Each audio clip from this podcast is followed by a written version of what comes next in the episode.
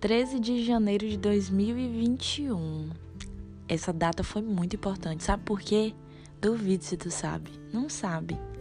Esse foi o dia em que eu te enviei o meu primeiro textão na madrugada. Foi. Não foi nem madrugada, mas aí já era, né?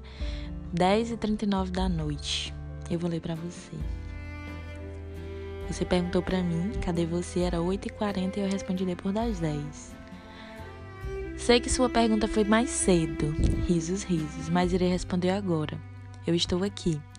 Apaguei as luzes e não consigo mais te enxergar dormindo, mas não desliguei a ligação e estou ouvindo sua respiração. E quem diria como isso me deixa bem? Ouvir um leve barulho de respiração que significa muito, significa vida, a sua vida. Hoje eu estive um pouco ocupada e desatenta a você, mas saiba que penso em você em cada momento do meu dia. Não sei por que penso ou que fim vai levar tudo isso, mas é bom ter você como inspiração para escrever. Por exemplo, agora, porque me deu vontade de contar algumas coisas e mesmo você dormindo, sei que vai ler quando acordar e vai entender cada palavra que estou escrevendo para você. Eu quero sempre lhe ver feliz.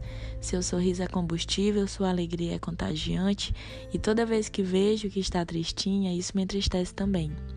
Como você sabe, eu já passei umas três noites ruins aqui pensando em você tão distante no que estamos vivendo, mas eu preciso entender que tudo isso pode estar acontecendo comigo por algum motivo.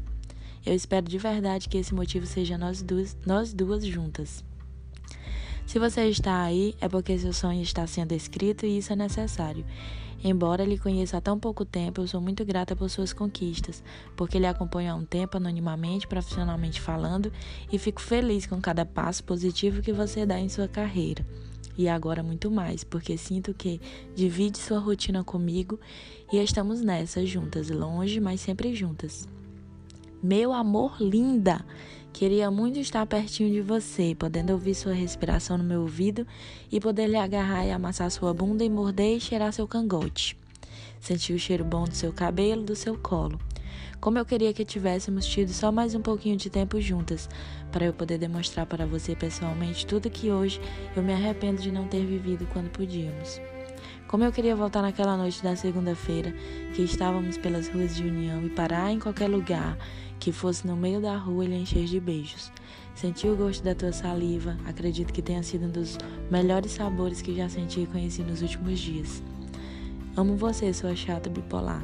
Quero ver você crescendo cada vez mais e que sempre tenhamos a chance de estarmos juntas de alguma forma.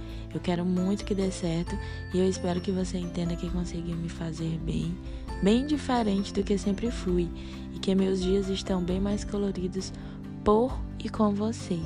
Te amo, te amo, te amo. Bom dia.